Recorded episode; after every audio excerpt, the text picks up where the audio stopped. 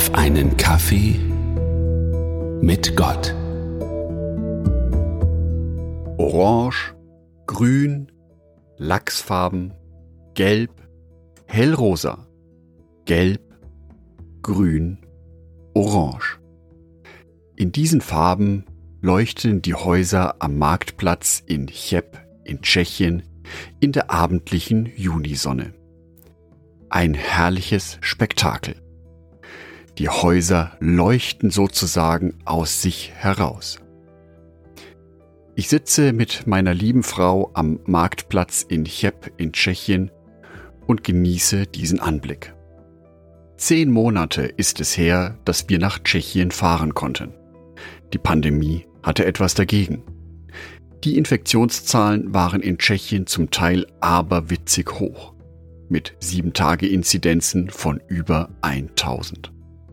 Entsprechend strikt waren die Einreisebedingungen, für uns als Privatleute faktisch unmöglich.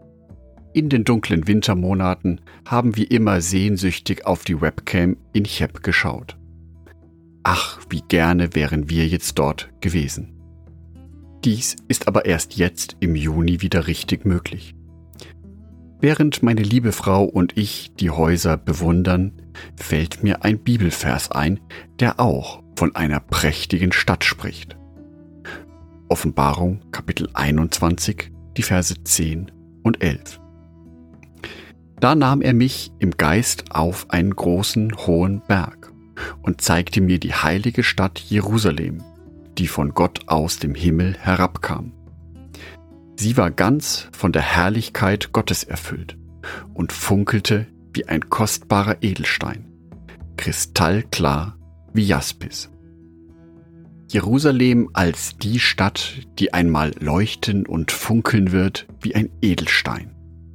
So prachtvoll, so wunderschön. Das ist die christliche Hoffnung, zu der wir uns als Christen alle hinbewegen. Dort liegt das Ziel unseres Lebens. Der aktuelle Anblick verschafft mir da schon ein gutes Bild davon. So wie die Häuser hier leuchten, könnten sie tatsächlich aus Edelsteinen geformt sein. Aber noch viel wichtiger, wir haben uns lange auf diesen Augenblick gefreut. Im Januar und Februar mit den hohen Corona-Inzidenzen haben wir uns gewünscht, wieder an diesem Ort zu sein. Wir haben uns darauf gefreut. Wir haben es uns vorgestellt, wie es sein würde, wieder in Cheb auf dem Marktplatz zu stehen. Es war aber nicht möglich. Es war noch nicht die Zeit dafür gekommen. Genauso wenig wie für das Himmelreich Gottes jetzt schon die Zeit gekommen ist es ist noch nicht an der Zeit. Ich kann es mir vorstellen, wie es auf der neuen Erde sein wird. Die Bibel gibt da schon einige Hinweise dazu.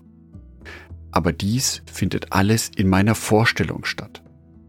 Wie schön es dort tatsächlich ist, beschreibt die Bibel mit den prunkvollsten Bildern, die die Sprache überhaupt nur hergibt. Es wird eine Schönheit und eine Pracht sein, die mit unserem momentanen menschlichen Verstand nicht vorzustellen ist, die mit unseren Worten nicht auszudrücken ist. Der Versuch, dies auszudrücken, klingt in den Versen 18 und 19 wie folgt. Die Mauer bestand aus Jaspis und die Stadt war reines Gold, so klar wie Glas. Die Mauer der Stadt war auf zwölf Grundsteinen erbaut, die mit zwölf Edelsteinen geschmückt waren. Und so weiter und so fort.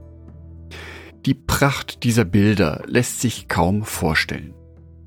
Wenn ich mir jetzt vor Augen halte, wie ich mir meinen Tschechienaufenthalt noch im Januar vorgestellt habe und welches Schauspiel ich jetzt gerade eben erlebe, macht es mir deutlich, um wie viel schöner das Himmelreich sein wird, verglichen mit meiner jetzigen Vorstellung.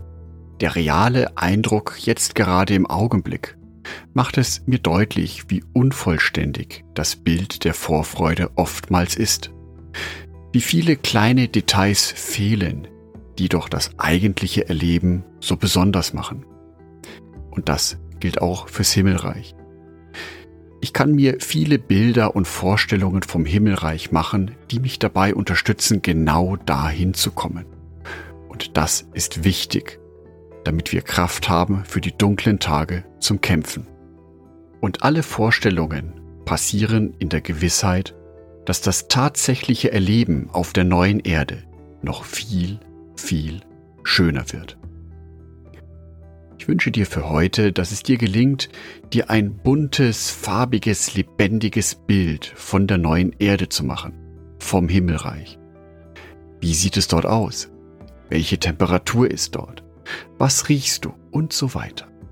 Und dann mach dir bewusst, dass es eines Tages in der Gegenwart Gottes noch viel schöner wird. Angedacht von Jörg Martin Donath.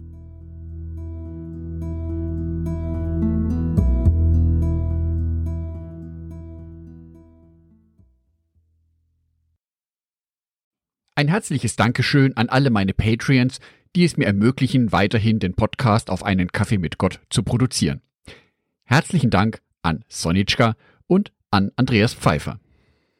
Auf Patreon kannst du mich bereits mit einem Euro monatlich unterstützen. Oder du lässt mir ein paar Sterne da.